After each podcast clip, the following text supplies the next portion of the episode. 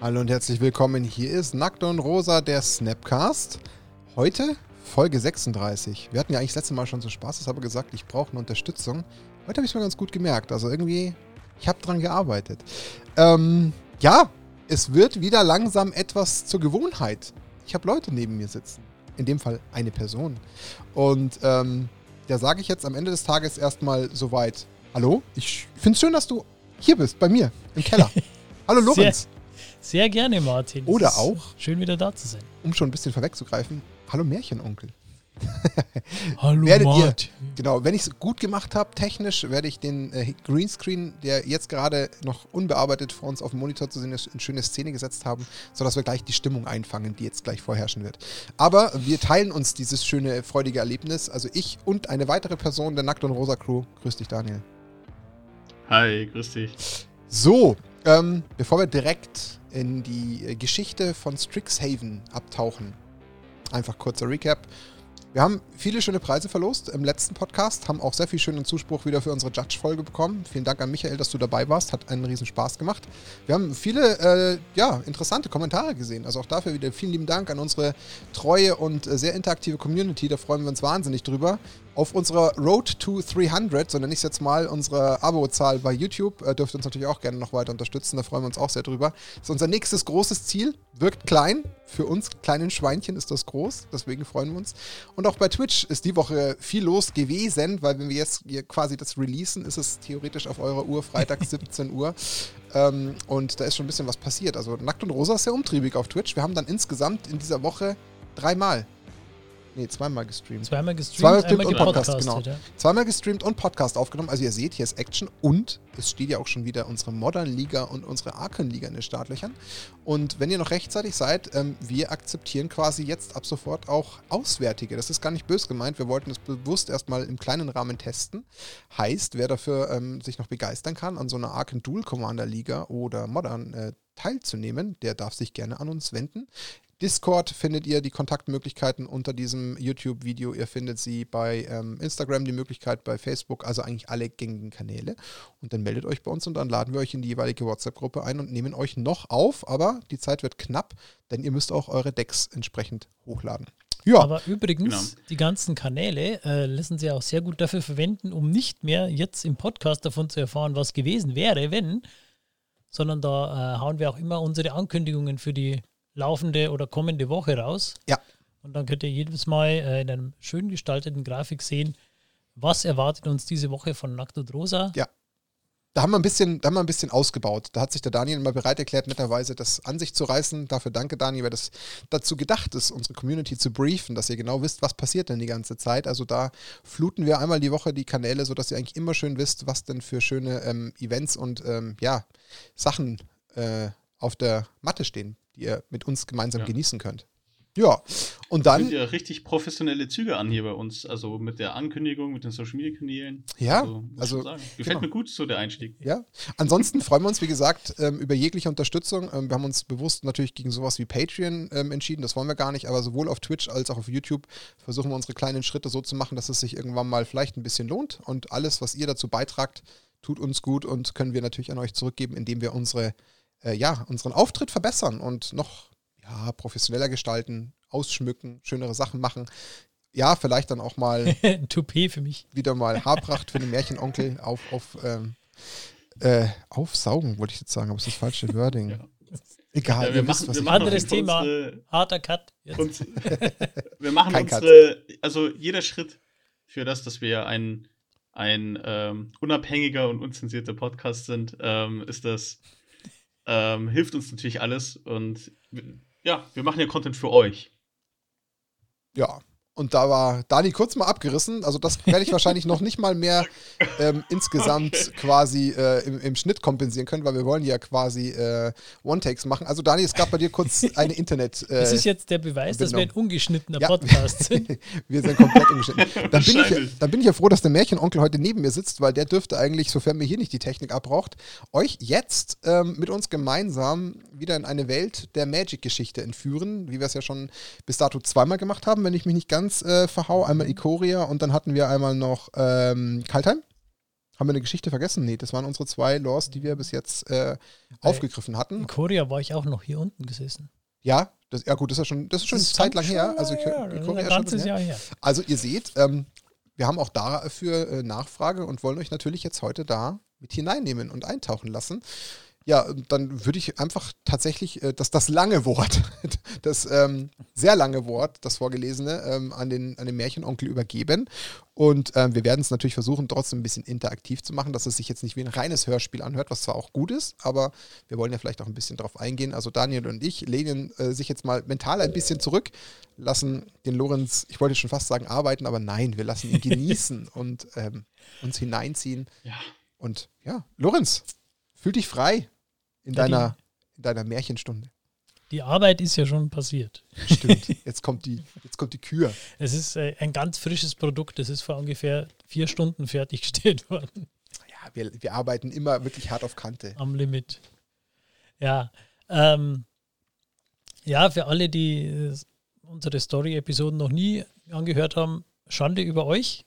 Und äh, ja, ich habe wieder mir die Story, die ist auch wieder auf der Wizards Homepage kostenlos zu lesen, gibt in mehreren Sprachen. Ich habe sie mir wieder durchgelesen, habe euch eine Zusammenfassung daraus gemacht und ja, werde euch das jetzt vortragen, meine 13 Seiten. Und jetzt haben schon mindestens die Hälfte abgeschaltet, weil sie sich denken, oh Gott, 13 Seiten. Nein, Ihr wisst gut. ja, wie lang die Podcasts immer werden bei uns. Sitzen bleiben. Das ist jetzt nichts Neues. Es ist super unterhaltsam und ernst gemeint, ähm, auch wenn vielleicht der eine oder andere noch keine Berührungspunkte mit der Geschichte hatte.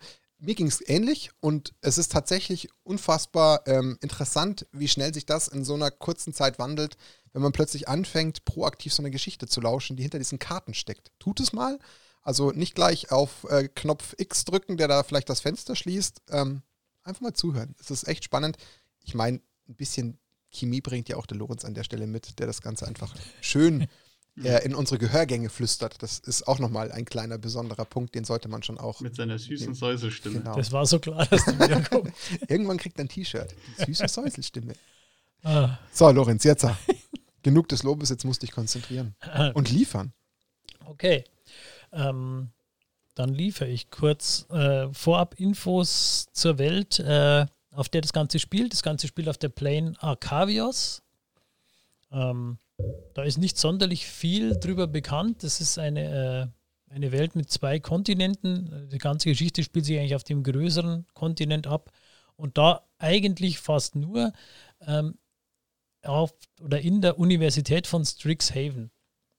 Äh, Strixhaven ist eine Akademie oder Universität, äh, ein großer Campus, wo ähm, ja, sich Magier von der ganzen Welt und äh, teilweise auch aus dem ganzen Multiversum tummeln und da ihre magischen Künste verbessern. Er ist vom Setting her irgendwo zwischen, sage ich mal, amerikanischer College und Uni irgendwo angesetzt. Also ich sag mal, wer in den 90ern und 2000ern so amerikanische College-Filme angeschaut hat, der kann sich ein bisschen vorstellen, wie das Setting ungefähr ist. Ähm, genau, unsere Hauptpersonen sind unter anderem Will und Rowan Kenrith. Das sind die Königskinder von Eldraine, also König, äh, ach, wie heißt der? Der König von Eldraine? Kenrith, der ähm, ähm, King. Ja, genau. Also, ja. Oscar, den Namen, Vorname fällt mir jetzt gerade nicht ein, bitte in die Kommentare. Ähm, das sind die Kinder von dem König, äh, deren. Will Kenry, oder? Na, Will ist ja der Will. Ach ja, so, Will ist der andere. Äh, egal, die, äh, deren Story wurde in äh, Eldraine erzählt. Es gab es als Hör, äh, als äh, E-Book. Sehr empfehlenswert, sehr schöne Geschichte gewesen, meiner Meinung nach. Ähm, es hat damit geendet, dass äh, Will den Garuk, Garuk, der schon sehr lange in der Magic-Geschichte dabei ist, der war verflucht und Will hat es geschafft, ihm seinen Fluch zu heben und zu lösen und äh, Garuk hat sich dann erkenntlich gezeigt, indem er gesagt hat, er wird auf die beiden Zwillingsgeschwister äh, aufpassen, die im Laufe der Story eben gesparkt sind und zu Planeswalkern wurden und er quasi so ein bisschen den Babysitter für sie spielen wird, damit ihnen nichts passiert, aus Dankbarkeit dafür, dass sie ihn halt erlöst haben. Gut. Ähm, als allererste Mal gesehen haben wir Will und Rowan allerdings in Battlebond.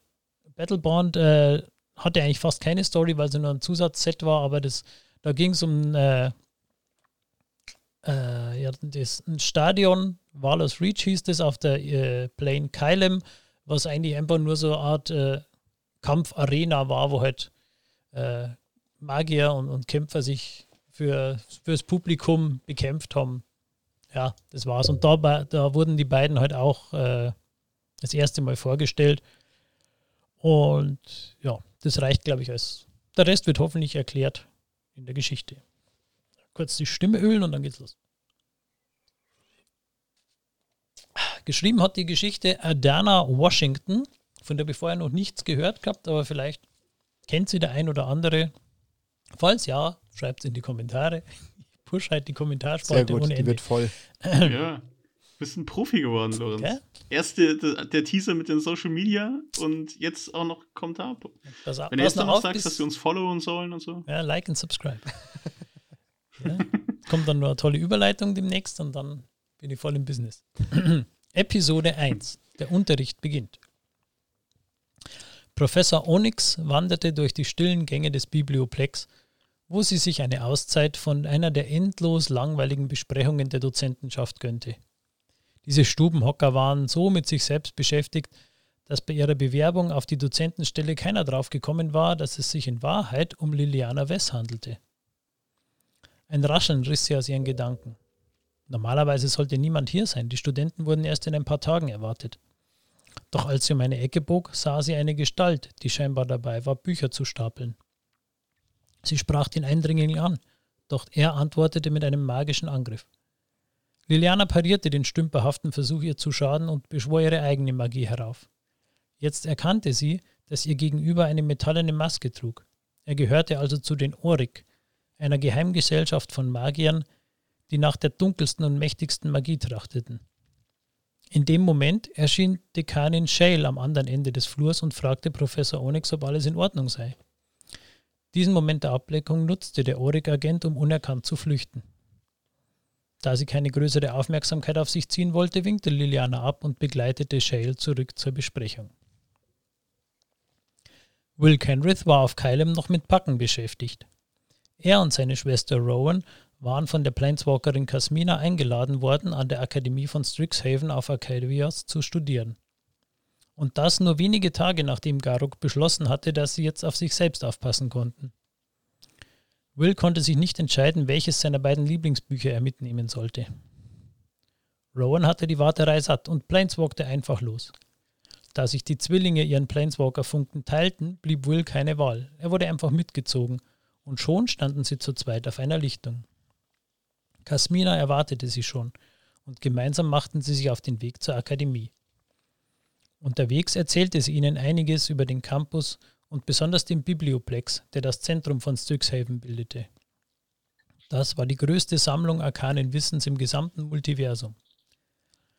Als sie die Akademie einige Stunden später erreichten, blieb Kasmina zurück und empfahl ihnen sich, ihnen, sich mit allen Fragen an eine Ulin namens Mawinda Schafschnabel zu wenden.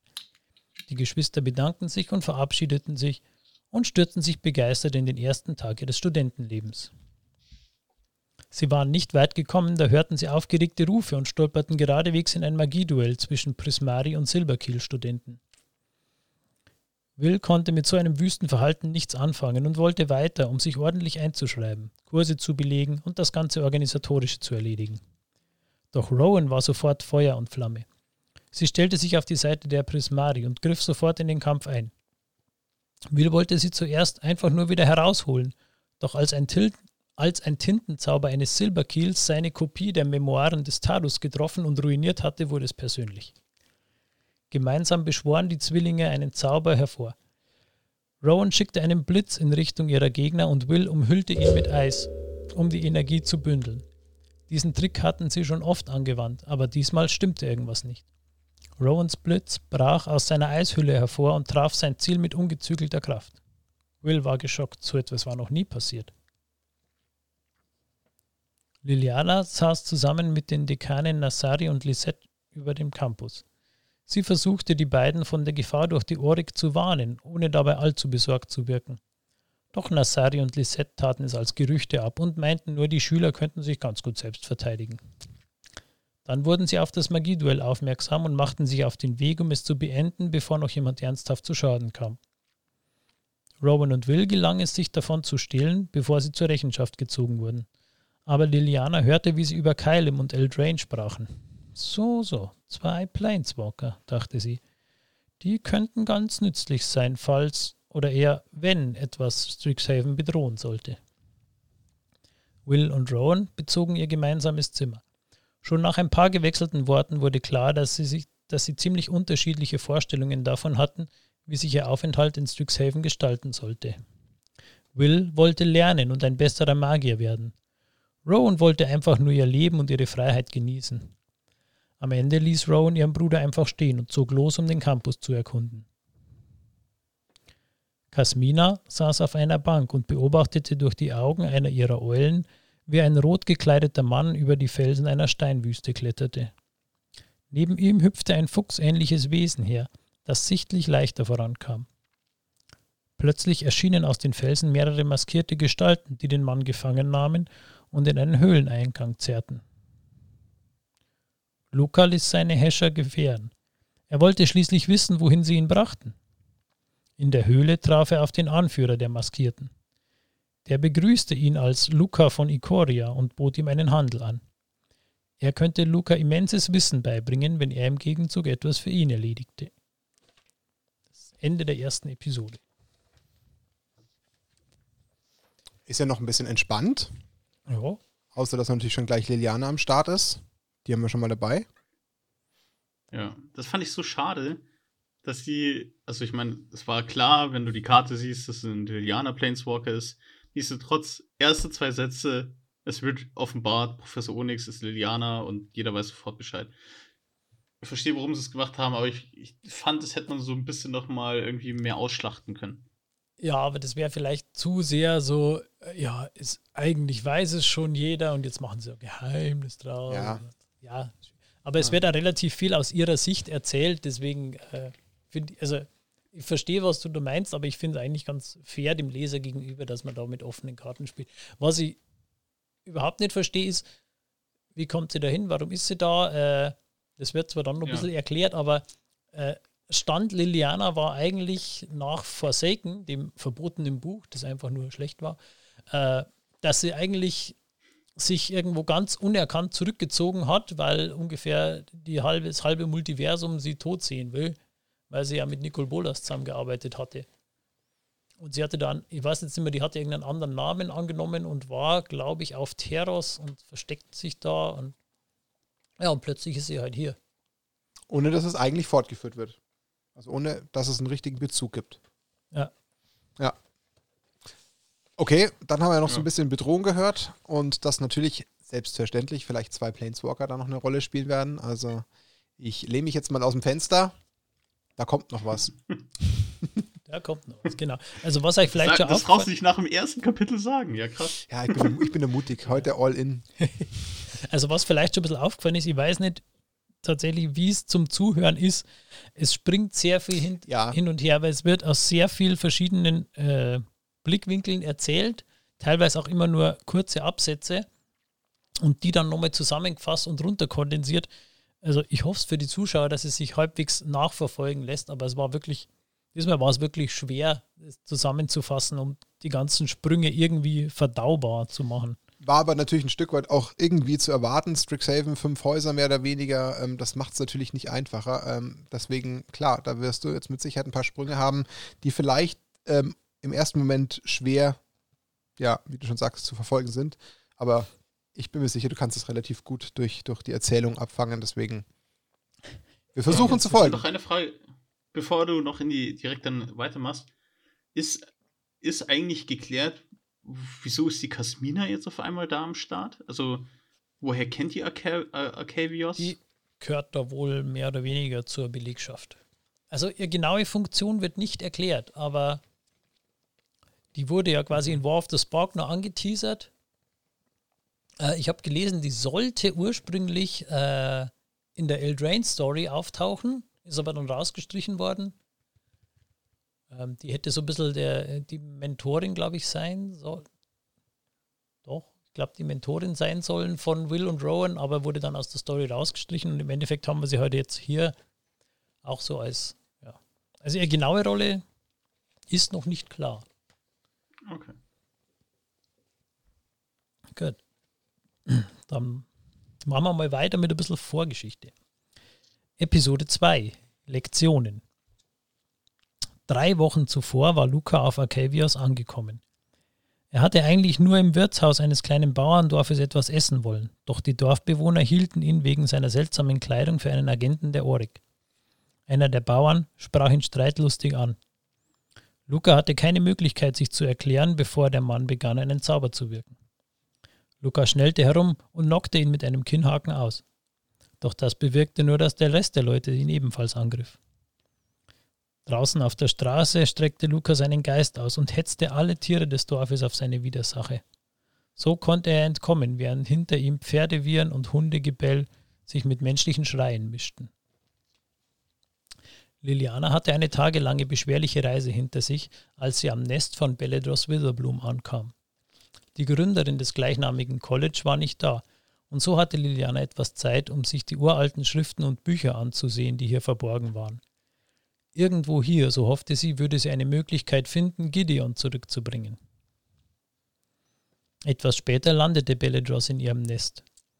Liliana kam direkt zur Sache. Sie zog eine abgebrochene Spitze von Gideons Sural aus der Tasche. Sie war das Einzige, was sie noch von ihm besaß. Ich habe einige ihrer Arbeiten über ätherische Wiederverkörperung gefunden. Was wäre nötig, damit solche Methoden bei Menschen wirkten? Beledros gab einen grollenden Laut von sich, der den Boden unter ihr erzittern ließ. Dies riecht mir nach einer gefährlichen Art der Einmischung. Manche Fragen bleiben besser unbeantwortet. So sehr Liliana auch weiter fragte und nachbohrte, Beledros wollte oder konnte ihr nicht weiterhelfen. Als sie sich zum Gehen wandte, gab ihr die Drachin noch einen letzten Rat mit auf den Weg.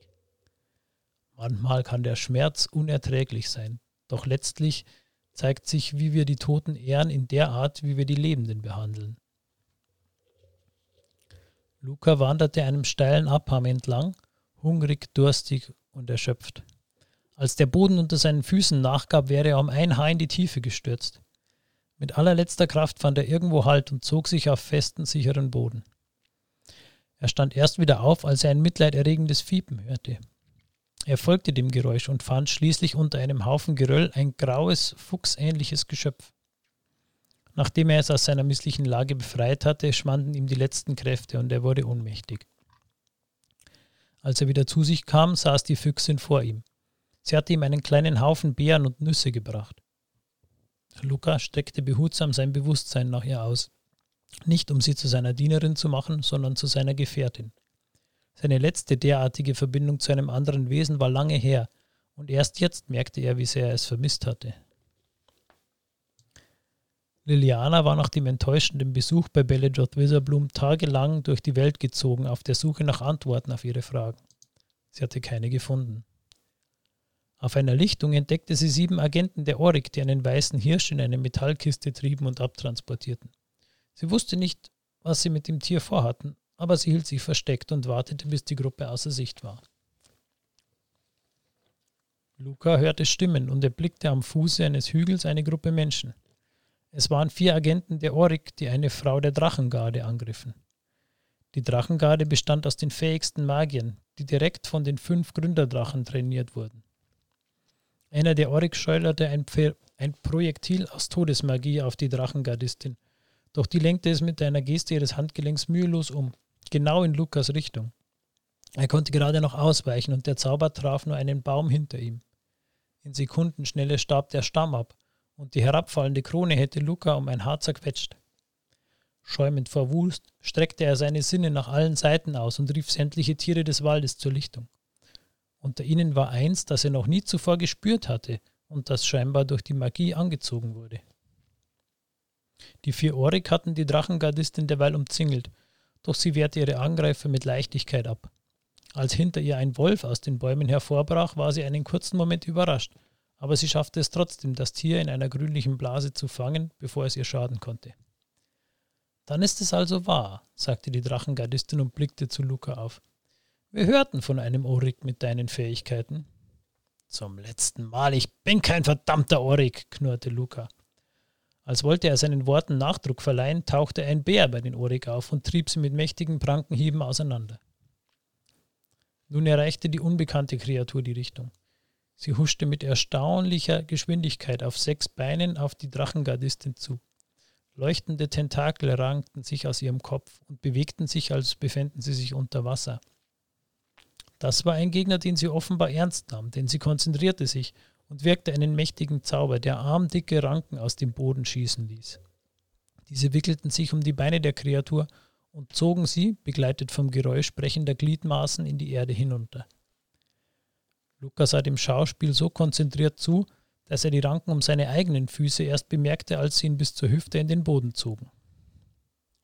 Die Drachengardistin schlenderte zu ihm hinüber und wollte ihm in aller Ruhe den Rest geben. Doch dazu kam es nicht, denn Lukas neue Gefährtin Mila sprang die Frau von der Seite an und verbrannte sie zu einem Häufchen Asche. Luca befreite sich aus dem Boden und beschloss, Spur, der Spur der fliehenden Orik zu folgen. Wenn jeder, der sich nicht an die Regeln hält, hier als Orik gilt, bin ich vielleicht doch einer, dachte er sich. Extus war frustriert. Schon der vierte Versuch des Rituals, der gescheitert war. Sechs Männer und ein Magierjäger hatte er geopfert, alles umsonst. Die Energie reichte einfach nicht aus. Eine Agentin berichtete ihm von dem Zwischenfall mit der Drachengardistin und dem Fremden. Beim Gedanken an die Drachengarde kam er auf eine Idee. Der Knoten aus Energie, unter dem Strix, der unter Strixhaven lag, sollte ihm genug Macht für das Ritual geben. Doch wie sollte er an ihn herankommen? Vielleicht konnte da dieser Fremde nützlich sein, der offenbar Tiere beherrschen konnte. Liliana war ebenfalls frustriert. Kein Buch, keine Schriftrolle in Strixhaven konnte ihr dabei helfen, Gideon wiederzubeleben. Und die Oryx schienen hier außer ihr auch niemand als Bedrohung wahrzunehmen. Sie war hierher gekommen, um eine Möglichkeit zu finden, Gideon zurückzubringen. Nicht mehr und nicht weniger. Doch wäre sie nicht hier gewesen, hätte sie nicht den Agenten der Oryx im Biblioplex gesehen. Liliana hasste den Gedanken an Bestimmung. Sie hatte dies stets so betrachtet, als würde jemand anderes ihr vorschreiben, was sie zu tun hatte. Nur ein weiterer herzloser Meister. Gideon wiederum glaubte fest daran, zur richtigen Zeit am richtigen Ort zu sein. Vielleicht war es an der Zeit, dass sie diese Lektion von ihm lernte. Doch allein würde sie nicht viel tun können. Sie sah draußen vor ihrem Fenster Rowan Kenrith vorbeilaufen und dachte, vielleicht ist es an der Zeit, meine Rolle als Professorin ein wenig ernster zu nehmen. So, Kapitel 2 aus. Okay. Doch ein bisschen mehr Bewegung drin. Also Luca natürlich zum einen. Das wird schon mal auf jeden Fall eine ähm, signifikante Rolle nochmal spielen. Das ist schon zu offensichtlich. Dann die Orik werden auch nochmal, äh, wenn sie natürlich äh, für das Ritual den Knoten und das Stück Saven brauchen, genau. ein bisschen mitmischen. Also der Knoten, falls dem jemand oder den meisten wird es wahrscheinlich nichts sagen, das sind diese Snarls, die es als Länder gibt. Also ah. die Rare-Länder in Strixhaven sind ja diese Snarls, wo du ein passendes äh, Land Landtyp aufzeigen musst, damit er ungetappt kommt. Und das ist so von der äh, Geschichte her quasi, das sind fünf so Zusammenflüsse aus Mana und Energie, die sich bei Entstehung der Welt gebildet haben und die sozusagen die, die magischen Knotenpunkte sind. Mhm. Okay. Und einer davon ist äh, unter dem Biblioplex als, in Strixhaven quasi. Als Quelle quasi, als Energiequelle die eventuell ja für ein Ritual gebraucht werden können. Ähm, gut, Liliana, immer noch auf der verzweifelten Suche, quasi. Ähm, wird natürlich ja. auch nochmal seinen Teil dazu beitragen. Die Frage ist, wie ähm, verknüpfen sich jetzt diese Wege?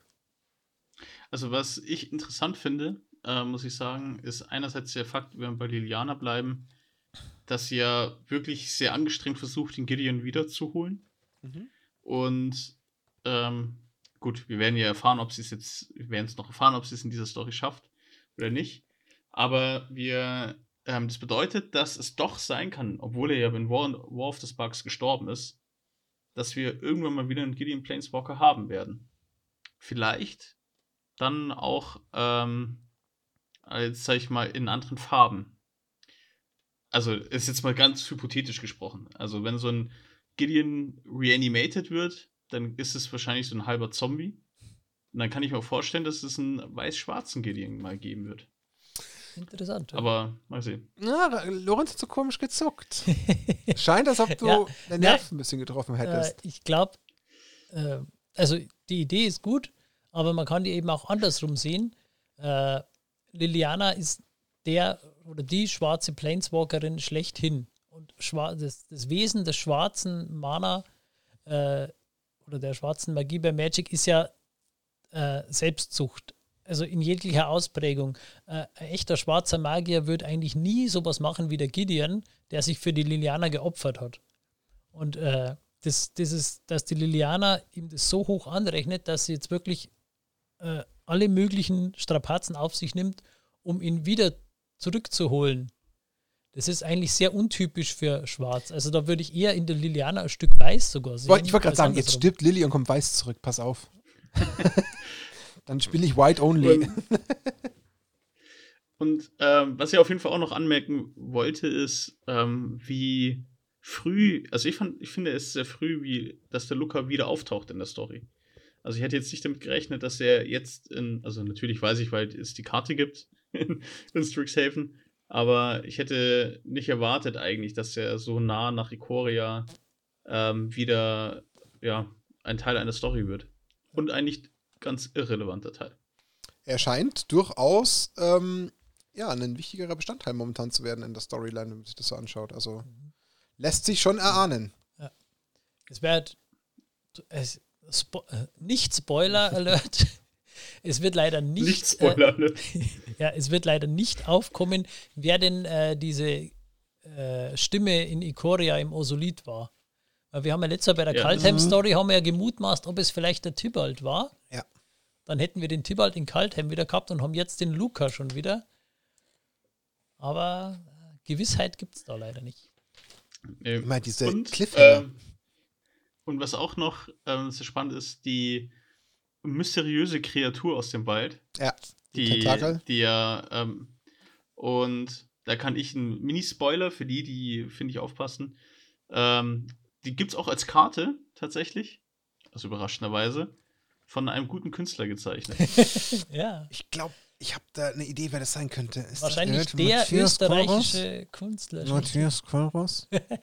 Bitte zur Information. ja, dann genau. schaut mal doch bei Scryfall, maybe. Nach dem Künstler Matthias Kolros. Ich Grüße weiß gar nicht, ob ich es tatsächlich nachher nochmal explizit aufgelöst habe, aber die Kreaturen spielen auch noch eine Rolle. Es sind die Magierjäger. Ah. Die Mage Hunter. Ja. Okay. Komisch, die gab es ja auch in diesem Set. Ja, also die sind, die sind ganz ähnlich diesen Albträumen aus Ikoria. Mhm. Auch so, so äh, insektenartig, Chitinpanzer und werden okay. von Magie angezogen ja, passt ja in Strixhaven einigermaßen dazu mit Magie. Soll ich euch zu Strixhaven einen kleinen Fun-Fact noch erzählen? Ja, einen, einen schiebt noch einen. Ähm, und zwar ähm, sind die Preise der Eldrasis und der Colorless-Karten angestiegen, als Strixhaven released wurde. Weil ähm, vermutet wird, aufgrund jetzt, es gibt ja diesen Avatar, der storytechnisch, ach oh Gott, darf ich nicht sagen, ob er auftaucht oder nicht, so spoiler ich, aber ähm, dass tatsächlich jetzt wieder Colorless-Karten vermehrt auftauchen, gehen tatsächlich einige davon aus, dass dann in, ähm, in Innistrad beispielsweise ähm, Eldrasis wiederkommen. Und dadurch okay. sind auf Card Markets so ganz relativ viele ähm, kleinere, also so 1 Euro, 2 Euro Eldrasis oder die sich auf Colorless-Karten bezogenen beziehen Karten ähm, gestiegen im Preis. Interessant, ja. Interessante Entwicklung. Bin mal gespannt, ob wir in vier, fünf Monaten da sitzen und sagen, Sixt, hat der Daniel doch damals gesagt. Bin ich gespannt. Ich, ich beobachte nur. Ja. ja, ja. Kann ja sein. Dann ist ja umso witziger, wenn das stimmt. So, Lorenz darf weitermachen, wenn er mag, mit Episode 3. Oh Gott, ist sie lang. Hast du du geschrieben? Okay, Episode 3. Außerschulische Aktivitäten. Übrigens auch von mir ein kleiner Fun Fact. Die sind alle, die Kapitel sind alle so nach äh, ja, Schulsachen irgendwie benannt. Also das erste war der Unterricht beginnt, dann haben wir äh, Lektionen, jetzt haben wir außerschulische Aktivitäten. Dann immer nur bedingt auf den Inhalt bezogen, aber hat halt irgendwem Spaß gemacht, da Wortwitze zu machen.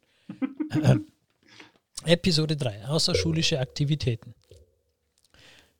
Will war in seinem Zimmer mit den Hausaufgaben beschäftigt, als Rowan hereinkam. Er stellte sie zur Rede, weil sie offensichtlich noch nichts für den Test bei Professor Onyx in zwei Tagen gelernt hatte. Seine Schwester hatte aber nicht den Nerv, sich von ihm einen Vortrag halten zu lassen und entgegnete ihm jähzornig, dass er hier gar nichts besser zu wissen hatte. Dabei sprangen elektrische Funken zwischen ihren Haaren herum, dass Will Angst und Bange wurde. Rowan war selbst überrascht und stürmte verärgert und beschämt aus dem Zimmer. In der nächsten Woche hielt Will seiner Schwester vor, dass sie den Test gerade so bestanden hätte. Wieder gerieten die Zwillinge in Streit und dieses Mal wäre es sicher eskaliert, wenn nicht Rowans beste Freundinnen aufgetaucht wären.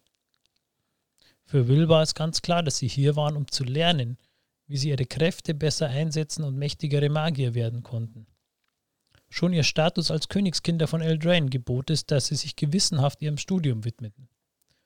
Ron dagegen wollte einfach nur ihre neue Freiheit genießen. Hier auf Arcavios kannte niemand Eldraine. Also waren sie für die anderen auch nur zwei ganz normale Studenten. Warum sollte sie sich also an irgendwelchen formalen Zwängen gebunden fühlen? Nach diesem Streit bekam Will seine Schwester kaum noch zu Gesicht. Sie verließ das Zimmer morgens, bevor er aufwachte und kam erst spät abends zurück. Zwei Wochen später stand das große Magierturmspiel zwischen Prismari und Silberkiel an.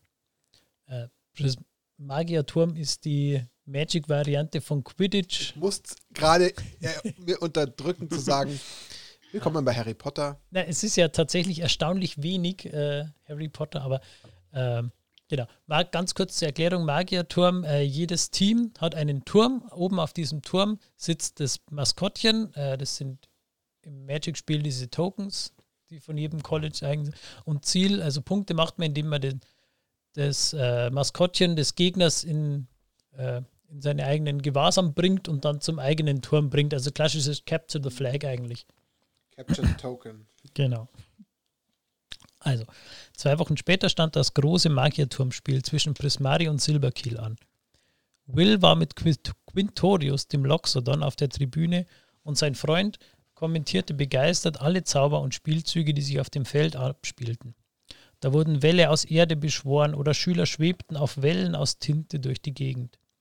Für besonders viel Furore sorgte ein Trick, bei dem einer der Prismari-Spieler mit einem Spruch die Kontrolle über das Maskottchen der Silberkieler übernahm und es dazu brachte, seiner eigentlichen Herrin in den Arm zu beißen.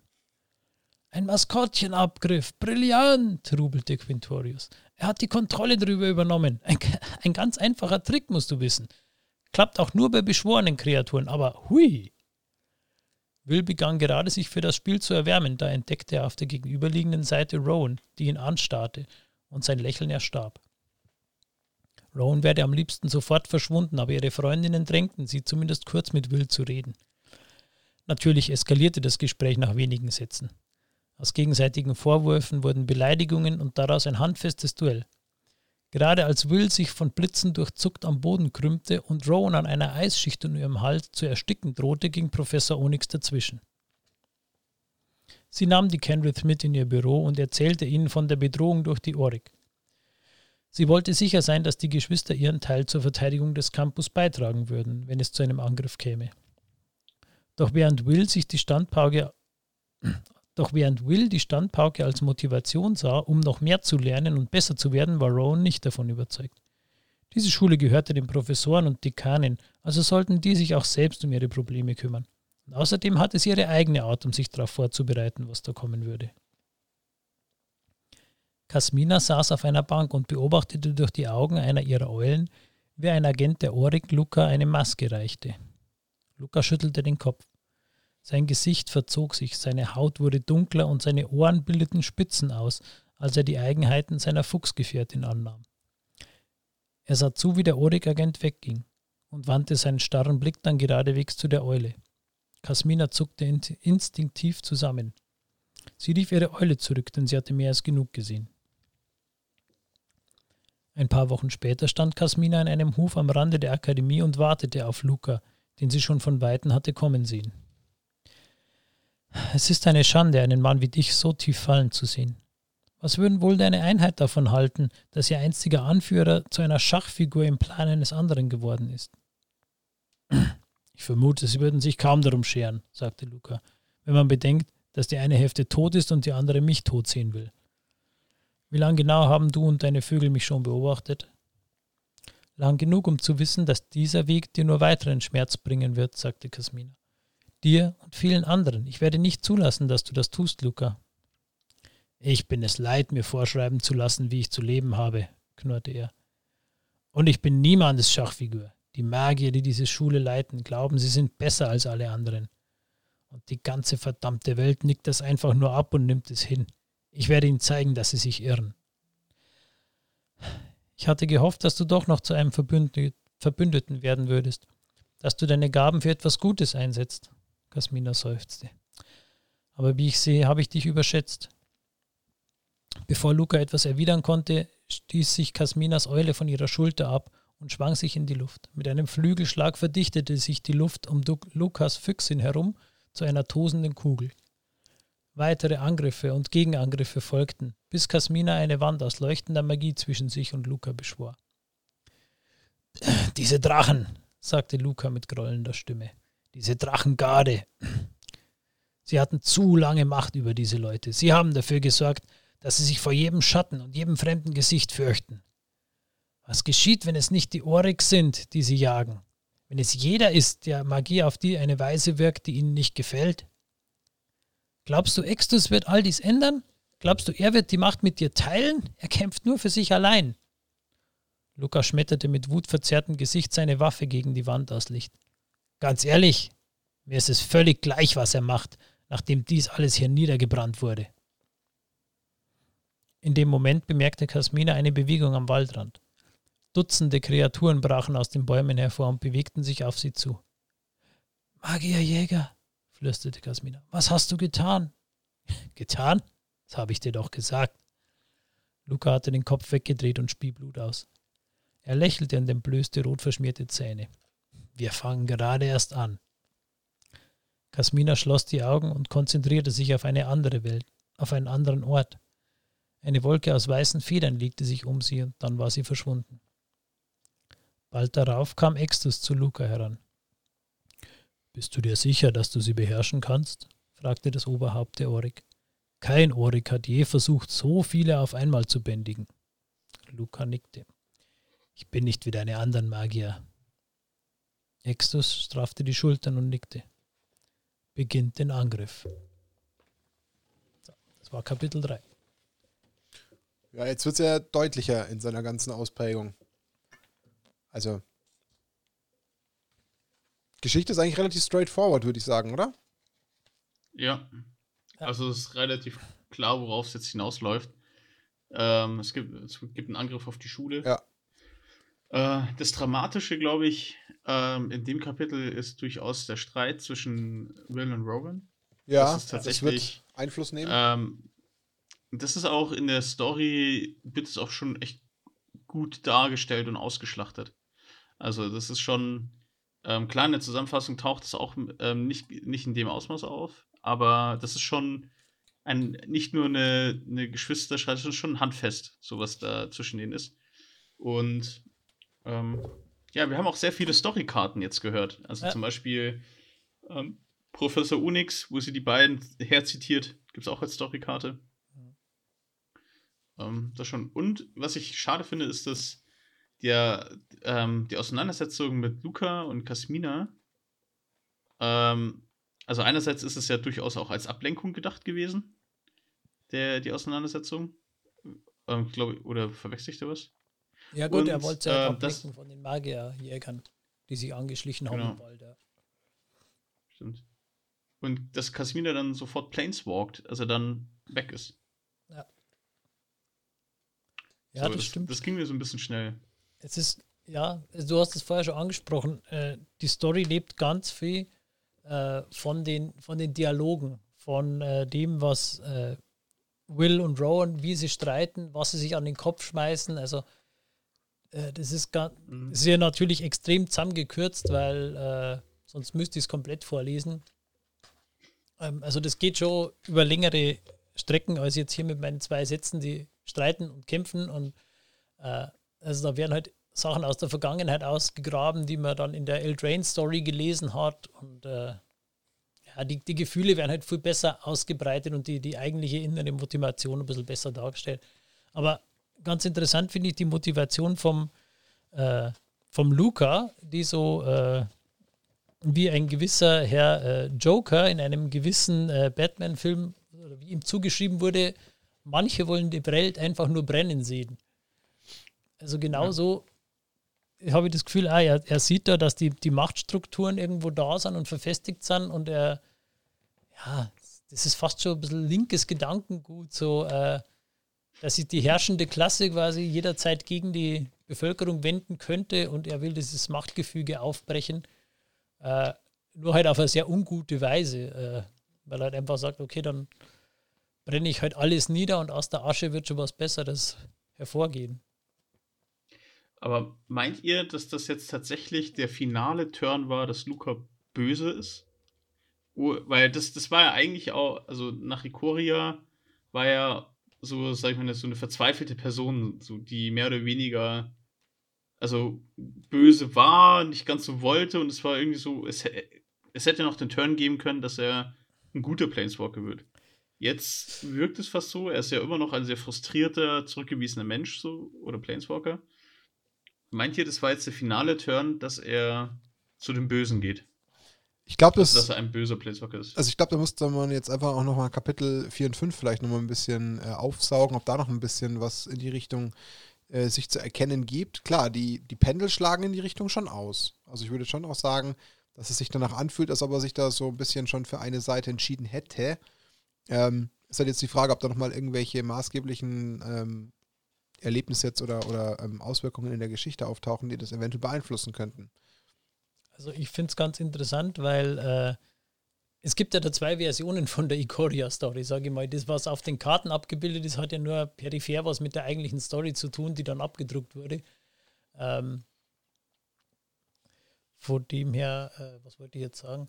Ja, ich glaube, so wie es in der Story war, war er am Ende schon ein, ein böser Planeswalker, weil er einfach in seiner ganzen Verzweiflung und in seinem eigentlichen ja, seine Motivation war ja, dass er eigentlich wieder zurück wollte. Er wollte zu seiner Girina zurück, er wollte in sein altes Leben zurück, er wollte das alles gar nicht, die ganze Macht, die er da gekriegt hat und dieses Bünden mit den äh, Monstern, das wollte alles nicht, aber er ist es halt nicht losgeworden und er, er, es gab halt kein Zurück. Und äh, da hat er halt irgendwann, meiner Meinung nach, die, die Grenze übersprungen zwischen äh, verzweifelt und äh, übertrieben und, und bösartig. So ein bisschen erinnert mich das an einen sehr, sehr guten Film, den ich jedem ans Herz legen kann. Falling Down, ein ganz normaler Tag mit Michael Douglas, glaube ich. Ja. Super Film, ja. Ganz großartiger Film. Und so ist es, also bei dem Film war es genauso. Bis zu einem gewissen Zeitpunkt kann man es nachvollziehen, aber irgendwann denkst du dann, nein, jetzt übertreibt das. Und so war es da eigentlich auch. Und ich glaube schon, dass er jetzt, also er wird definitiv als, als äh, wie nennt man das, Antagonist bleiben. Also eher mhm. als böser Planeswalker. Sind auch in der Unterzahl. Stimmt. ja, aber ansonsten, ja, machen wir einfach mal weiter, oder? Sparen wir uns die große Kritik genau. dann für den Schluss.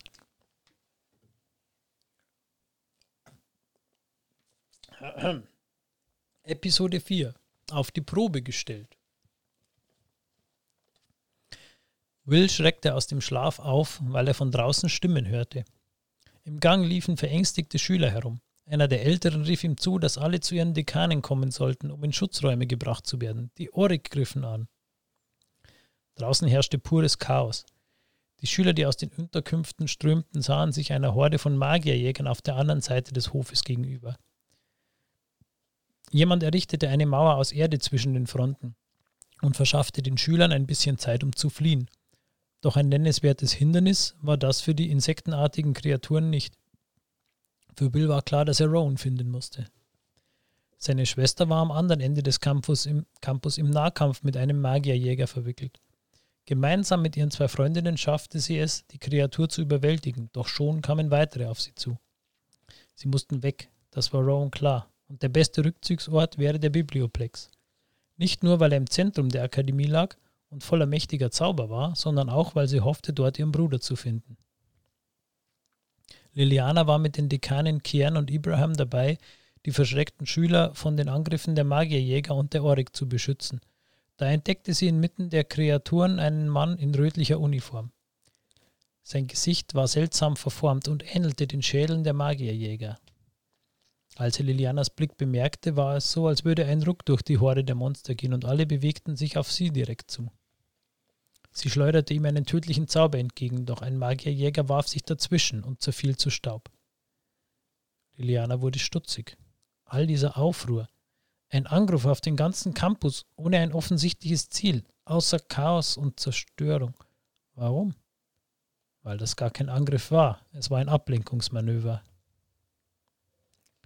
Will wurde von zwei Magierjägern verfolgt und rannte um sein Leben.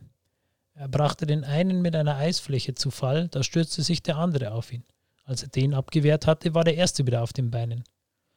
Doch bevor er Will erreichte, durchbrach ein Brüllen die Nacht. Flammensäulen schossen über den Boden und versenkten die Chitinpanzer der Magierjäger zu Asche. Will hüllte sich in einen schützenden Eispanzer und atmete erleichtert auf. Die Drachen waren gekommen.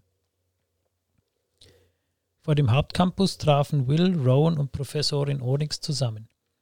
Die Zwillinge erfuhren, dass die Magierjäger offenbar versuchten, die Schüler und Ausbilder an verschiedenen Orten festzunageln und gleichzeitig den Biblioplex abzuschirmen. Damit war klar, wohin die drei gehen mussten. Und Professorin Onyx kannte ein verlassenes Tunnelnetzwerk, das vom Blütenwelt Campus genau dorthin führte. Im Tunnel mussten sie eine verfallene Hängebrücke überqueren. Natürlich brach eine der Bohlen unter Rowan weg und natürlich rettete Will sie in letzter Sekunde. Professorin Onyx war sichtlich unbeeindruckt von der Nahtoderfahrung der Zwillinge und führte sie hastig weiter. Was will er eigentlich? fragte Will. Extus, meine ich. Weshalb ist er hier? Hm, es gibt eine ganze Reihe von Dingen, hinter denen er her sein könnte. Bücher von großem Wert, magische Artefakte, der Biblioplex ist voll von Dingen, die ein ehrgeiziger Größenwahnsinniger gut gebrauchen könnte. Wohin führen Sie uns denn nun? Ich bringe euch dorthin, wo ich hingehen würde, wenn ich den größtmöglichen Schaden anrichten wollte, antwortete Liliana. Extus berührte sanft das glatte, kühle Holz der Eingangstore zur Halle der Orakel. Dann sprengte er sie aus den Angeln. Sein Blick schweifte zur Decke und selbst unter seiner Maske musste er ins Licht blinzeln. Der Strixhaven-Knoten hing in der Luft und Ranken aus Energie peitschten und zischten um die Kugel herum. Mana aus den Zeiten der Entstehung dieser Welt, das noch immer einen Malstrom aus reiner Macht bildete. Darunter befand sich eine Reihe aus steinernen Ringen, die beinahe so alt wie der Vortex selbst waren. Eindämmungskreise, wie Extus wusste, Ihr Licht tauchte den gesamten Raum in ein sanftes Blau und ließ Schatten über den Boden tanzen. Ja, dachte er, das wird reichen. Weitere Orig-Agenten strömten in die Halle und Extus begann mit dem Ritual.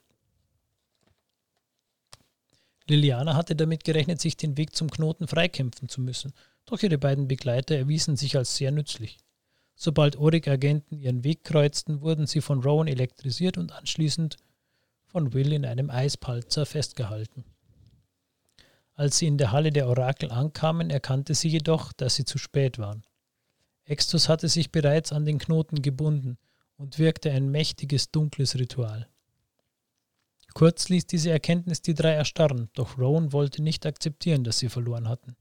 Sie rannte in die Halle und überzog eine Gruppe Orik mit Blitzen, bis nur noch Rauch aus den Kapuzen ausstieg. Liliana war war fasziniert von so viel roher Macht. Gleichzeitig war ihr klar, dass der jungen Frau die Kampferfahrung fehlte, als sich ein Orik von hinten an sie heranschlich.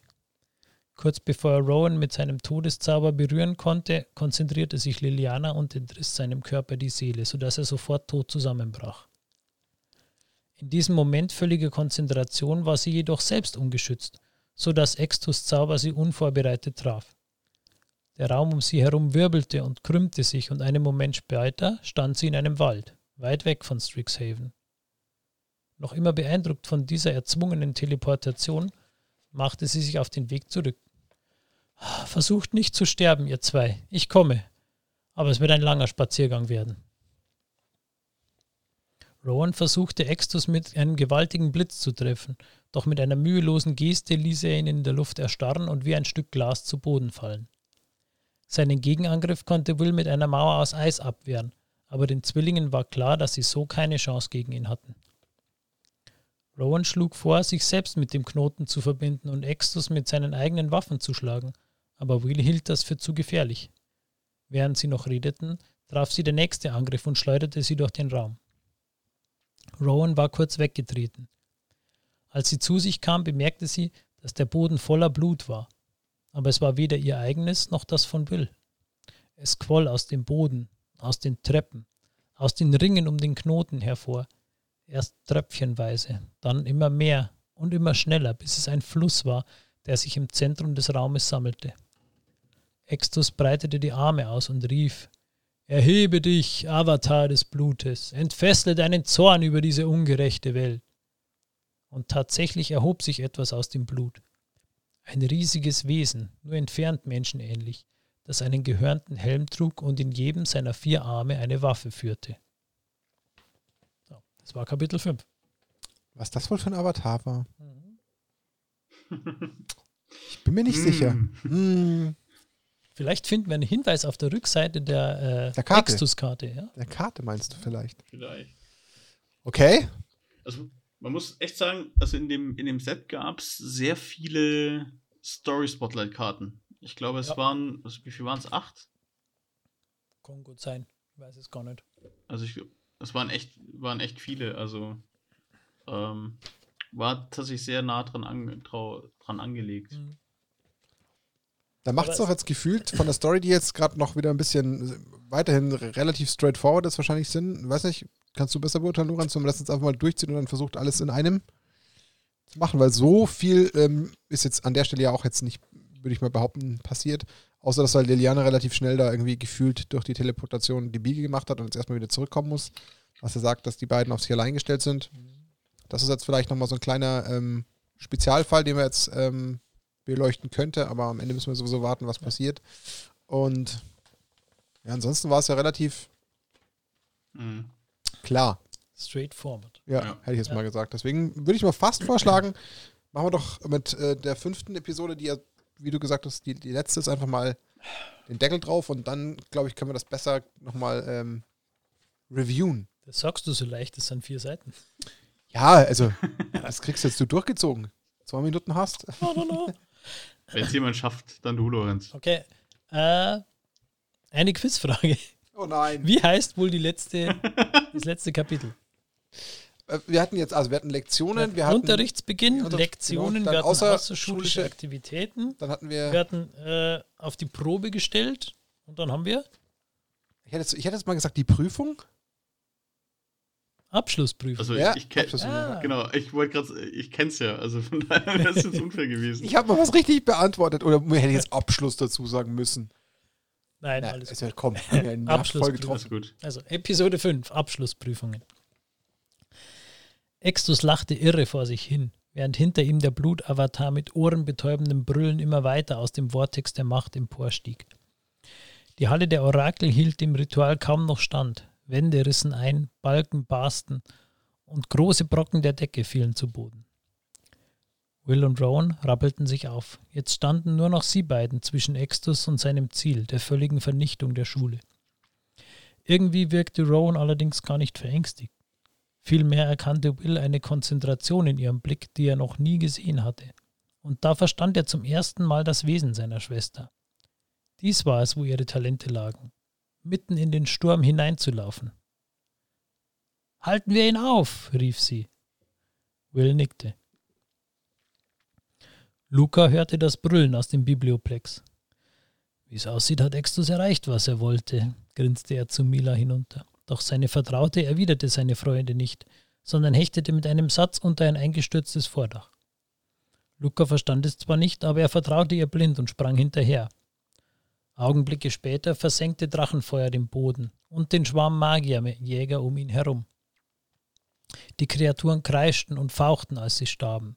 Zahllose Eindrücke sengenden Schmerzes zuckten gleichzeitig durch Lukas Verstand und er trennte die Verbindung, bevor er überwältigt wurde. Jene Magierjäger, denen es gelungen war, dem Angriff des Drachen zu entgehen, schauderten und zuckten, als ihr Verstand wieder ihnen gehörte. Sie klackerten mit ihren unzähligen Zähnen, streckten die leuchtenden Fühler aus und wandten sich der nächsten Quelle magischer Nahrung zu. Orig-Agenten. Neue Schreie erfüllten die Luft, als die Kreaturen über die Orig herfielen. Lukas Augen weiteten sich, während er dem Gemetzel zusah. Mila machte einen Schritt vorwärts, doch Luca hielt sie mit einem raschen mentalen Befehl zurück. Dies war nicht länger sein Kampf. Er rief Mila an seine Seite und rannte in die Dunkelheit. Rowan war blind vor Zorn. Ein herabfallender Balken hatte Will getroffen, und er lag nun reglos am Boden. Als sie zu ihm rennen wollte, schnitt ihr der Blutavatar den Weg mit seiner gewaltigen Klinge ab. Und Extus stand einfach da und feierte seinen Sieg. Es war zu viel. Sie konnte nicht gewinnen, doch sie konnte demjenigen, der dies getan hatte, Schmerz zufügen. Über ihr hing der Knoten, jetzt rot leuchtend und schier berstend vor Macht. Sie schloss ihre Augen und streckte ihren Geist aus.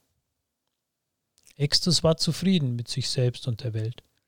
Eigentlich hatte er es diesen arroganten, endlich hatte er es diesen arroganten Magiern, die ihn übergangen hatten, gezeigt, wozu er fähig war. Sein Lächeln erstarb, als die Stimme des Blutavatars brach und das wütende Gebrüll jäh verstummte. Extus drehte sich auf dem Absatz um und erstarrte. Die Kreatur zuckte und bäumte sich auf. Das Leuchten des Knotens hinter ihr flackerte wild.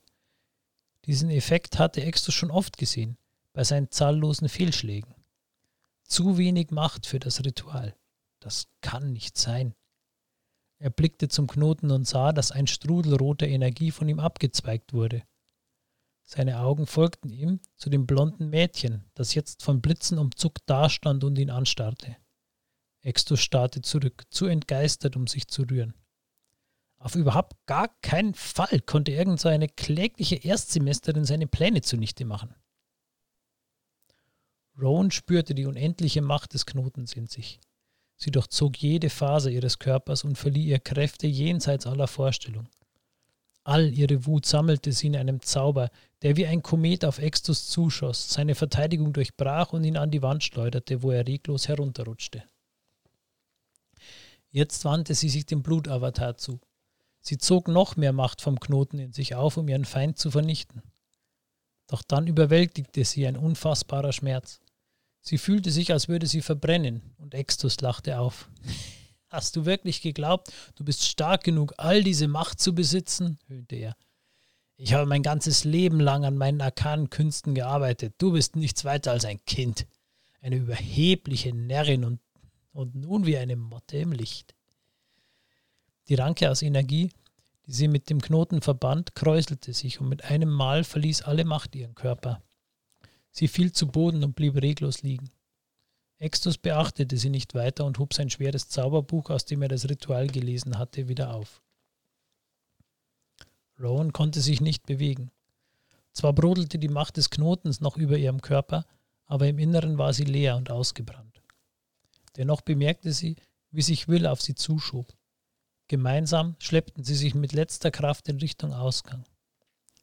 Fast hatten sie es aus der Halle geschafft, als Will plötzlich stehen blieb und sich ruckartig seiner Schwester zuwandte. Er, er ist, er ist wie ein Maskottchen, wir müssen ihn einfach abfangen. Hä, wie beim Magierturm?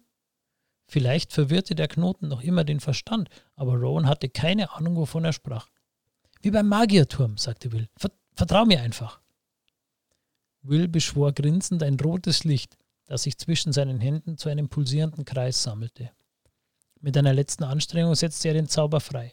Im nächsten Moment legte sich ein roter Ring aus Licht um den Kopf des Avatars.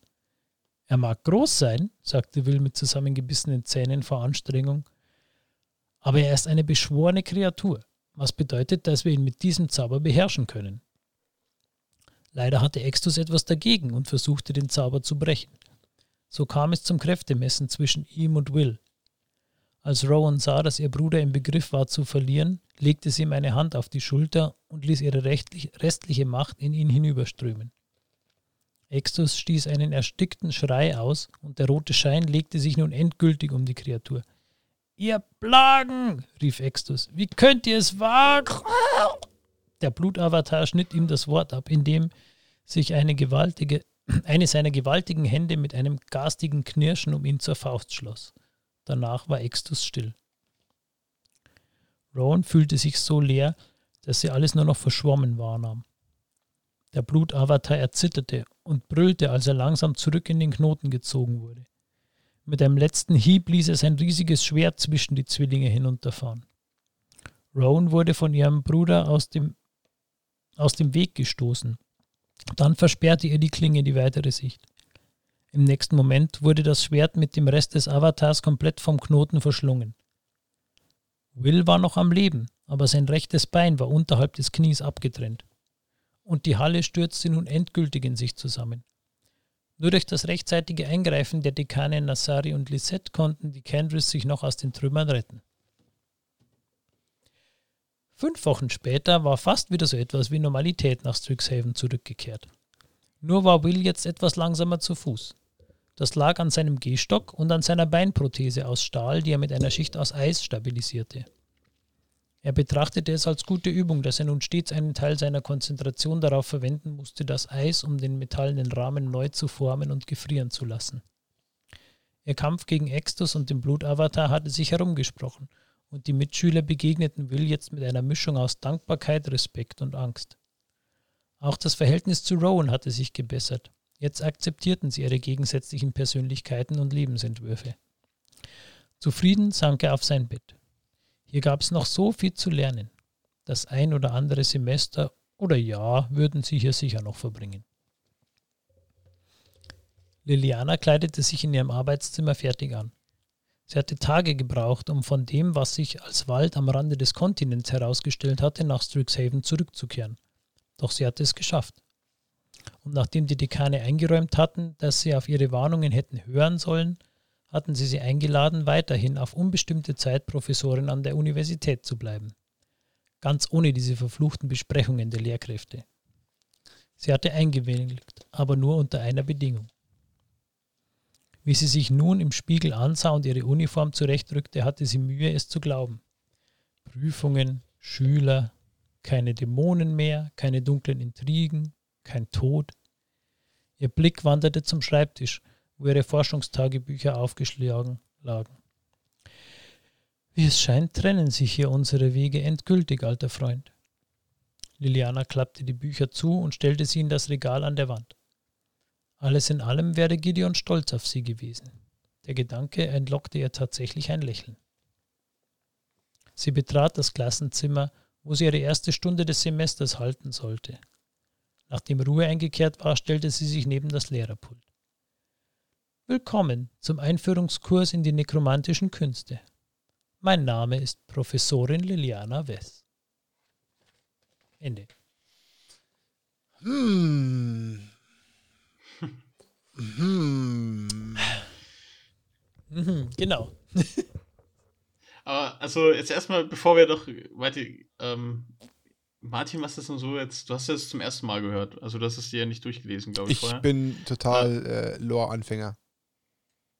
Wie, wie ist dein Eindruck, wenn du es jetzt mit Kaltheim oder mit ähm, Dings, wie, was haben wir noch mal davor gehabt? Äh, Ikoria, Kaltheim und Ikoria vergleichst?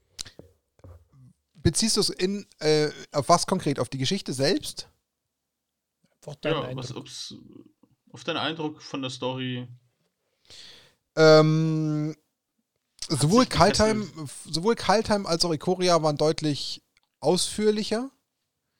Ähm, ich finde auch inhaltlich einfach spannender oder, oder schöner auch ähm, gestrickt, weil man da, finde ich, einfach mehr ich möchte mal sagen, Storyline hatte, wo man das Gefühl hatte, da passiert viel, da geht es um, um, um, verschiedene, ähm, um verschiedene Bezüge, die auch sogar mich als äh, wirklich Vollleihen ähm, noch mehr reingezogen haben ob das jetzt Tibalt mit diesen verschiedenen, ähm, mit diesen verschiedenen Subwelten in, in Kaltheim war oder so, das war zum Beispiel schon spannender oder da gab es mehr Kontext. Ähm, also da hatte man einfach, finde ich, einen anderen Punkt. Oder auch eben in Ikoria mit, mit dieser Schlacht um diese Stadt und diesen, und diesen wechselnden äh, Themen, die es dort gab. Also das ist alles, äh, glaube ich, einfach runder gewesen und das war jetzt irgendwie, ich möchte es mal ganz ketzerisch sagen, das hat so einen Abklatschcharakter gehabt. So einfach, und das sage ich jetzt bewusst so, das, das hat sich jetzt für mich so ein bisschen wie dahingerotzt angefühlt. Ja, anders kann ich es gerade nicht beschreiben. Also muss ich fairerweise sagen, weil das wirkte jetzt alles in allem ein bisschen plump. Ja, es kommen äh, bekannte Charaktere vor, wie jetzt Rowan oder Will oder eben klar, ähm, jetzt auch Luca und auch wieder Lilly, aber ähm, alles in allem war das schon sehr stumpf. Verglichen mit diesen zwei Stories, was du ja, ja von mir wissen wolltest wenn das jetzt deine Frage so ja, beantwortet. Ja, total. Also, das wäre auch so grob mein Fazit gewesen. Also, ich sag mal, die Grundstory ist jetzt, sag ich mal, zu erwarten gewesen. Ja. Also, Orik gegen die bösen Strixhaven, ja. die greifen an, Rowan und Kenrit stoppen äh, den bösen Plan und ähm, sind happy. Was ich schon finde, also was ich positiv finde an der ganzen Story ist, wenn man sie komplett liest, also ähm, nichts gegen die wirklich wunderbare und wieder Top-Zusammenfassung, also wirklich. Das stimmt. Ähm, echt mega. Du kriegst durch die ganzen Zwischenzeilen, Zwischengespräche, kriegst du ein schönes Gefühl für die Welt. Okay. Also für Strixhaven. Also, das finde ich, das ist gelungen, dass es Strixhaven eingefangen hat. Okay. Aber die, die Storyline an sich ist, finde ich auch sehr sehr, sehr simpel. Ja, genau. Es ist halt einfach so. zu vorhersehbar. Und das hatten wir weder in Kaltheim noch in Ikoria. Da waren Twists dabei, die waren spannend, die kamen gefühlt aus dem Nichts. Und die haben dem Ganzen immer wieder zwischendrin ein neuen, äh, neues Leben eingehaucht und haben dem Ganzen immer noch mal richtig ein bisschen Spiciness gegeben. Und das war hier einfach gar nicht. Das war einfach so. Erwartbar. Ja, ja, genau. Es war halt ja. einfach komplett vorhersehbar, dass ich jetzt nicht gesagt habe, boah, krass, da gab es jetzt einen Twist, mit dem habe ich ja gar nicht gerechnet. Ähm, das hat mir hier gefehlt. Genauso jetzt auch plötzlich dann mitten im Fight, wo einfach äh, mehr oder weniger Lilly wegteleportiert wird und einfach nicht mehr dabei ist. Und ja, so das Sachen. war halt so ein bisschen den Joker rausnehmen. Ja, ja, schon klar. Aber ja. es hat halt einfach so was ganz Einfaches gehabt. So ganz. Oh, dann Luca nicht mehr so richtig mit, mit an Bord, wo man sagt, naja, okay, der hätte man jetzt vielleicht auch noch mal irgendwie noch mit einklinken können.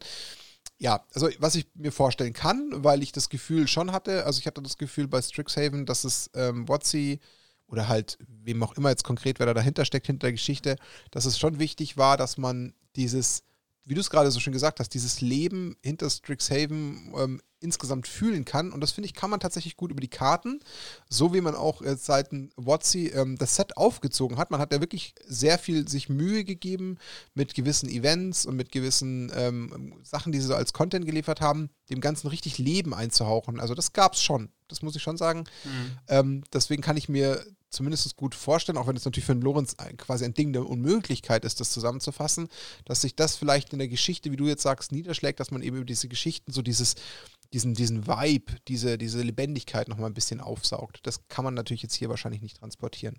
Aber wie du schon sagst, Storyline, das ist äh, mangelhaft, sagt man in der Schule, glaube ja, ich. es gibt auch wenig Cliffhanger. Ja wenn wir überlegen, mit welchen Fragen uns Ikoria ja, voll. dargelassen hat. Wir haben Ikoria grübelt oder Kaltheim, wir waren richtig am Grübeln und ja. so dieses, okay, gefühlt nach jedem Kapitel dieses, okay, krass, wie geht's jetzt weiter, was könnte da eventuell noch passieren? Ja. Also, also, da war mehr, mehr Spannung drin. Kaltheim, was, was, was machen die Prätoren jetzt? Ja, von wem werden die gesteuert? Ikoria, wer ist die Stimme dahinter? Ja. Kaltheim? Irgendwie also was ist jetzt wirklich offen? Nein, Strixhaven ja, meinst du? Strixhaven, ja. Strixhaven, nicht Kaltheim. Ja, meine ich ja. ja. Strixhaven, ja, ja. Also, also außer Lilly. Was, was ist? Lilly ist halt jetzt so ein Ding, ja, wo ich sage so, okay. Ja, die bleibt jetzt halt dort und ist Professorin. Ja, aber wird sie, wird aber sie das ist auch das Ende. Oder so? Das Ende, äh, sie, also es steht tatsächlich, den ganz letzten Absatz habe ich eins zu eins übernommen, so wie mehrere Absätze teilweise zwischendrin. Also es ist nicht alles 100% aus meiner Feder. Aber äh, da steht, sie nimmt die Stelle an unter einer Bedingung.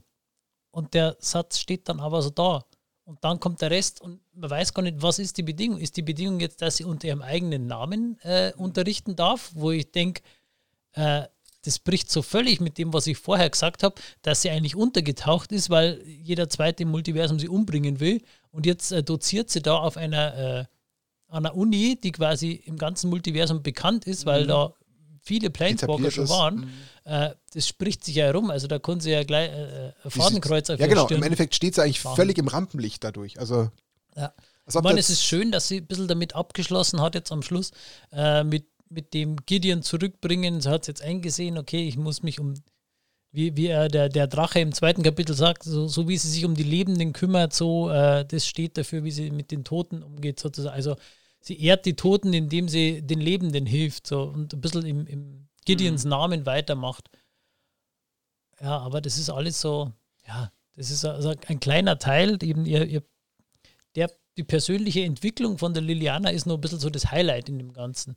Ja. Äh, wie ihr schon gesagt habt, das Ganze war so ein bisschen heraus, äh, vorhersehbar und es war also wiederholend. Also, ja, Will und Rowan streiten. Und Will und Rowan streiten und kämpfen. Und Will und Rowan streiten und kämpfen und bringen sie fast um. Und äh, sie wollen sie nicht mehr sehen. Und sie streiten, übrigens streiten sie dann noch. Ja. Äh, und plötzlich haben sie sich gefühlt ja, genau. lieb. Und, und dann zur, zur gemeinsamen, äh, wenn die große Gefahr da ist, dann raufen sie sich zusammen und am am krassesten fand ich das, äh, ich habe es auch mit leicht ironischem Unterton in der Story untergebracht, wo sie da durch diesen, dieses Höhlensystem laufen und über diese, äh, über diese Hängebrücke. Also das ist wirklich wie so eine, ah, wie aus, aus DuckTales oder irgendwas, eine, eine Hängebrücke mit, mit alten Bohlen und natürlich bricht eine durch. Na klar. Wie immer. Und natürlich rettet man sie gerade so. Der ja. Will rettet die Rowan im letzten Moment und hält sie am Arm fest und zieht sie hoch und so. Mehr Klischee geht eigentlich ja. nicht. Und das steht, finde ich, so ein bisschen im absolut krassen Widerspruch zu dem, wie ich gerade gesagt habe, wie man eigentlich versucht hat, seitens äh, WotC das gesamte Konstrukt Strixhaven eigentlich zu liefern. Also da haben sie sich ja echt super viel Mühe gegeben und viel, viel Kraft reingesteckt und Liebe. Man sieht es ja auch bei den ganzen Events, die ja auch teilweise mit Content-Creatern eben befüllt wurden. Da gab es ja, glaube ich, drei oder vier gefühlt wenn ich nicht jetzt mich ganz verzählt, aber so von zwei oder, also nee, drei sogar weiß ich tatsächlich, wo ich mir dann denke, warum lässt man es dann wieder auf der Seite der Story so krass äh, liegen. Also das verstehe ich so nicht ganz. Wenn ich doch in der einen Seite schon so krass also man, investiere. man muss ja aber jetzt, äh, dir noch eine weitere Info geben. Ähm, die, die Häuser, die einzelnen. Es gibt zusätzlich zur Hauptstory gibt es wieder fünf Nebenstories, okay. wo sich jede um einen äh, von den von Häusern. den Häusern geht und zwar um jeweils diese äh, Uncommon Legendary Kreaturen. Okay. Also diese Ruther bei Prismari ist die erste Story, dann der Quintorius, der aus Stockholm dieser ziemlich süße Loxodon-Typ von, äh, der, der ist echt niedlich. Äh, und dann die, ach, wie heißt sie denn? Die von Witherbloom kommt vor. Ich nicht die Dina, oder? Hä? Dien, Dina, oder? Dina, genau. Und dann äh, Quandrix, die Simone. Und die letzte ist der Silverquill? Silverquill, genau, der Killian. Ding, der Killian, genau, der, der, der Sohn von Dean Ambrose. Für jeden, für jeden Wrestling-Fan ist der Name einfach nur geil. Die, aber, aber ähm, äh, und die, die, diese Side Stories? Die sind alle auf der Wizards Homepage. Also da unter Story, beziehungsweise unter der Story findest du nur die Hauptstory, aber wenn du in die Daily, ja. äh, in das Daily Archive gehst, also es gibt ja, wo die ganzen Artikel von Wizards und so drin sind, da sind die alle drin und die sind wirklich lesenswert, die sind ah, toll, das okay. sind in sich abgeschlossene Stories, die aber trotzdem so, Aufs große so ein bisschen einzahlen. ineinander greifen. Also die, der Quintorius kommt zum Beispiel in drei von den anderen Stories auch so wieder als ganz kleiner Nebencharakter vor und so. Und das, das verzahnt das Ganze und das, äh, das ist halt echt, also die fand ich deutlich besser als die Hauptstory tatsächlich. Die Hauptstory war so ein bisschen. Äh, Meh. Ja, das war so, so, so Standard. Aber ja, also ich verstehe den Aspekt, dass du sagst, da gibt es noch was on top, aber trotzdem, am Ende ist es die Hauptstory. Es ist ja. halt, wie es immer ist. Also, mhm. wenn die Hauptstory halt nicht zieht, dann äh, helfen mir diese Side-Effects auch nicht so viel, dass ich sage, boah, kickt mich jetzt oder flasht mich. Und das meine ich. Ich finde es ein bisschen schade, weil man hätte dem ganzen Package eigentlich einen perfekteren Stempel geben können, als es jetzt zumindest über die Story, finde ich, passiert ist. Ähm, aber trotzdem, ich meine, das ist ja genau der Grund, warum wir uns das anschauen wollen, weil wir genau das einfach auch immer wieder ähm, durchleuchten wollen und feststellen wollen, ist denn die Story jetzt irgendwie äh, spannend, kann man sie empfehlen. Also das heißt ja nicht, dass wir die Story an sich nicht empfehlen. Und ihr hört ja auch gerade schon so ein bisschen raus, dass ja gerade Lorenz sich zwar ultra viel Mühe gegeben hat, das so gut es ihm natürlich möglich ist zu transportieren, auch meistens mit seinen eigenen Worten, aber ähm, das Leben, wie sie es gut erzählen und diese Lebendigkeit kriegt man dann tatsächlich nur durchs Selbstlesen nochmal mit wird zwar wahrscheinlich diesen roten Faden der Story nicht zwingend wirklich viel besser machen, aber es gibt dem Ganzen vielleicht nochmal einen separaten Charakter. Schaut doch da drauf. Also ich meine, ihr habt ja Zugriff drauf, es ist ja for free, das ist ja das Schöne daran.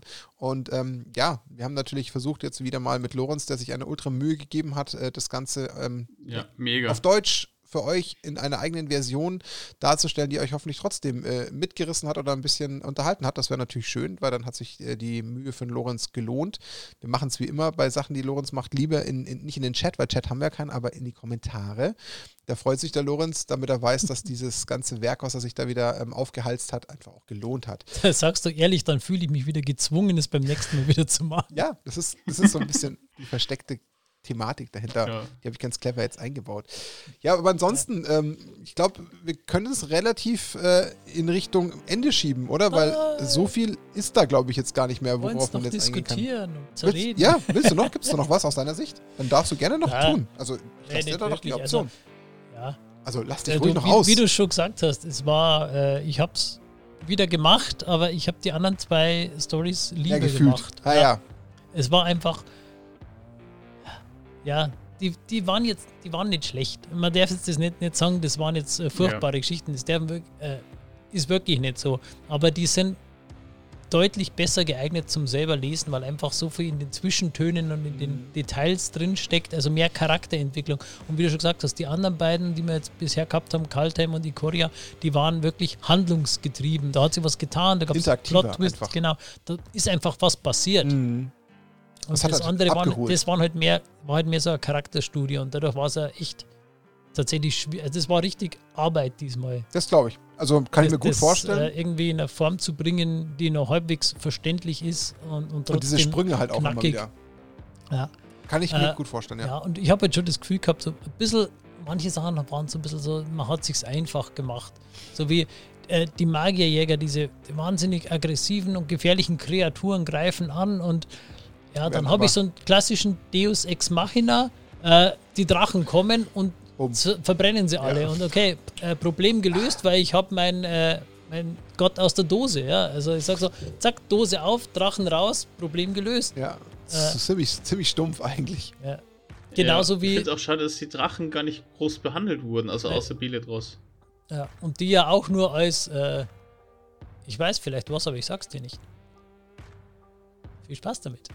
Also, ja, ich meine, die, die sind ja auch ja. von der Lore her tatsächlich so, dass die sich quasi aus dem Tagesgeschäft komplett zurückgezogen haben und ja, aber man hätte die schon ein bisschen besser, äh, ein bisschen mehr Fleisch bringen können, sag ich mal. Ja, gerade Elder Dragon, also das ja. sind äh, mega Karten in, in, in dem Set und die sind so, die werden, also Belitros wird wenigstens erwähnt, aber die anderen werden ja nicht mal angesprochen, nicht mal angeteasert, nicht mal ja, der, also der, der Galaseth Prismari ist derjenige, der die, äh, also zumindest auf der Karte, die, die Magierjäger platt macht, auf der Draconic Intervention. Ja. Ähm, ja, aber die anderen drei werden 0,0 erwähnt. Ja? Hast du recht, das, das fehlt. Also, wir sehen die Lücken. Wir hatten, wir hatten viel Hoffnung, sagen wir so, vielleicht haben wir einfach äh, zu viel Hoffnung auch so ein bisschen gehabt, weil die, ja. das Setting im Prinzip es war schon spannend, weil ich klar, am Anfang hat jeder gesagt, äh, Harry Potter Abklatsch. ja. wir, wir, sind ein paar Jahre zu spät dran, das waren wir auch bei den Wikingern, waren wir ein paar Jahre hinterm Trend eigentlich. Ähm, bei The Walking Dead waren sie ein paar Jahre hinterm Trend, aber okay, Mama, ne, äh, es war interessant zu sehen, okay, wie sehr ist es jetzt nicht Harry Potter? Also wie sehr entferne ich mich von dem offensichtlichen äh, offensichtlich Inspiration. Und das war eigentlich, also das Einzige, was, was relativ platt geklaut ist, war das äh, Mage Tower.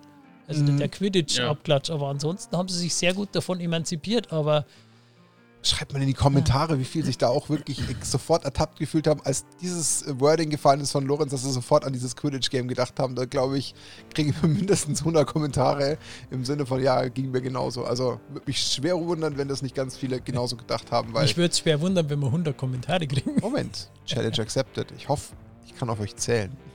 So, fällt mir das auch. Dani, schnelles Fazit noch dann machen wir hier ja. Deckel drauf, weil da müssen wir weiterziehen zur nächsten Plane und schauen, ob es da besser wird. Äh, weil war genau. zwar nicht vollends schlecht, aber wir haben ja, glaube ich, ja, im Herbst einhellige Meinung. Innistrad, da sind die, die Hoffnungen ja, nochmal deutlich höher. Hohe Hoffnung. Äh, Innistrad, da fieber ich, das wird eine mega Plane. Also ho hoffe Mir graut so ein bisschen, weil es wird ja ein Doppel-Release, es werden ja zwei Sets.